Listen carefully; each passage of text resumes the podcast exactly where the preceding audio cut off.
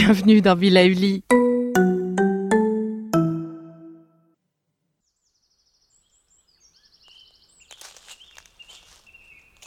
Bonjour, pour traverser au mieux le cycle du moment, il est peut-être intéressant de comprendre ce qui se joue en ce moment justement, pour nous et autour de nous, avec notre chère Dame Nature. Alors ce mois-ci, on s'ancre, on travaille notre recentrage pour mieux se régénérer et affronter au mieux l'hiver. Et oui, l'hiver, car en médecine chinoise, cette saison commence le 8 novembre. Nous y sommes donc en hiver. Alors si vous avez réussi à suivre mes conseils du mois dernier, vous avez enclenché la pédale douce avec euh, peut-être un coucher un peu plus tôt, un peu plus de temps pour soi, des moments d'introspection, donc sans activité, ou des activités douces comme la lecture, le dessin, des discussions en famille, des échanges, un peu de cuisine. Alors, selon la médecine chinoise, l'organe clé de cette saison hivernale qui débute, c'est le rein, le réceptacle de notre énergie vitale. Et notre mission donc sur ce mois va être de préserver sa chaleur et son énergie pour recharger l'énergie de notre rein et affronter au mieux nos peurs. Et oui. Car si nous sommes envahis par nos peurs, c'est que l'énergie du rein n'est pas équilibrée. Et avec ce moment d'introspection que nous avons commencé, il peut arriver que l'on se laisse envahir par nos peurs. C'est donc vraiment le moment de les affronter, de les comprendre pour mieux les maîtriser. C'est le moment parfait pour réfléchir à sa place aussi. Bref, c'est une belle saison qui s'annonce pour nous recentrer sur nous et nos besoins. C'est une belle façon de nous ancrer pour préparer petit à petit la suite, car après l'hiver vient toujours le printemps. Côté sport, on oublie, un temps du moins, les efforts violents, y compris le jogging, et on va préférer la marche, la méditation, le yoga ou les arts martiaux comme le Qigong, dont nous parlerons dans un épisode prochain. C'est une activité parfaite à découvrir pour cette saison. Elle mêle le contrôle du souffle, des postures physiques très lentes, un travail du coup de l'équilibre qui nous amène assez naturellement à vider notre mental. Bah oui, parce que sinon on tombe, tout simplement. Côté alimentation, on continue nos petits réflexes du mois dernier avec une alimentation que l'on dit plutôt piquante et chaude, avec l'utilisation du gingembre, de l'ail, des piments, du curcuma. Voilà. Les reins seront à réchauffer aussi et donc je vous expliquerai tout cela dans un de nos prochains épisodes. Et pour aider à l'équilibre énergétique du rein, justement, eh bien, je vous propose d'accompagner cette saison d'une cure de macérat de bourgeons de bouleau, séquoia, prêle et framboise de chez Acugem. Et pour travailler sur l'équilibre énergétique du rein, je disais tout à l'heure qu'il est important d'affronter et de comprendre nos peurs.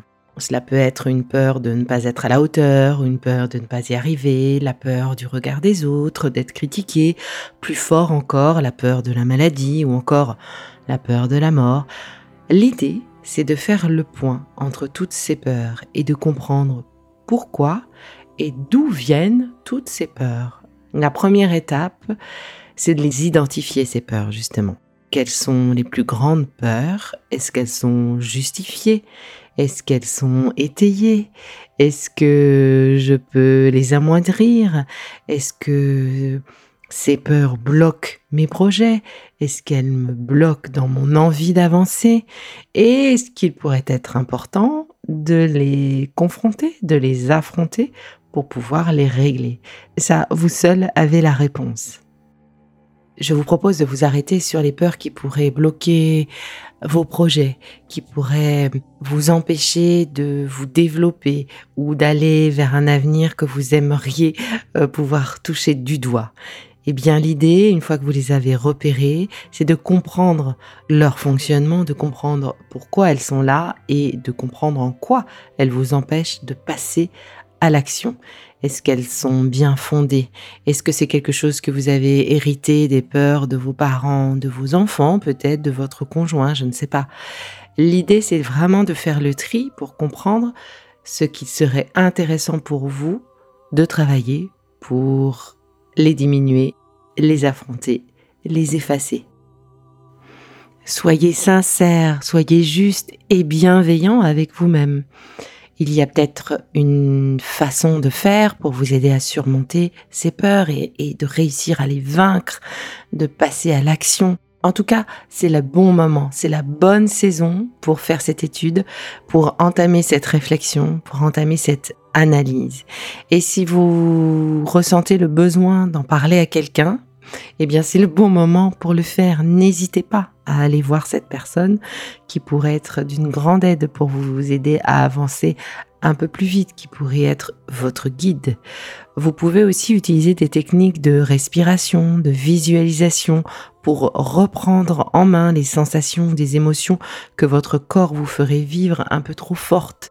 Gardez en tête que nous avons tous la capacité de changer, de faire bouger les choses, bouger les lignes. Alors il y a des moments où l'on est prêt à le faire, il y a des moments où c'est trop tôt. Il faut juste aborder les choses avec bienveillance et surtout se féliciter même s'il s'agit de petites étapes franchies, puisque c'est de toute façon petit à petit, petit pas par petit pas, petite marche par petite marche, que l'on avance durablement.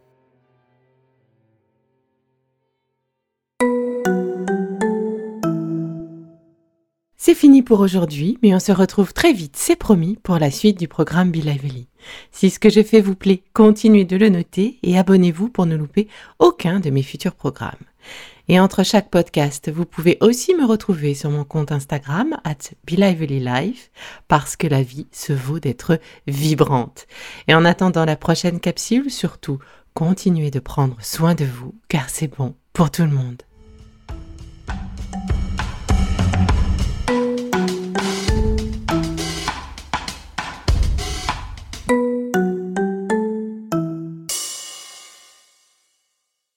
Contenu que vous venez d'écouter n'est pas un dispositif médical et ne peut pas se substituer à l'avis d'un médecin basé sur votre situation personnelle. En cas de doute, consultez votre médecin.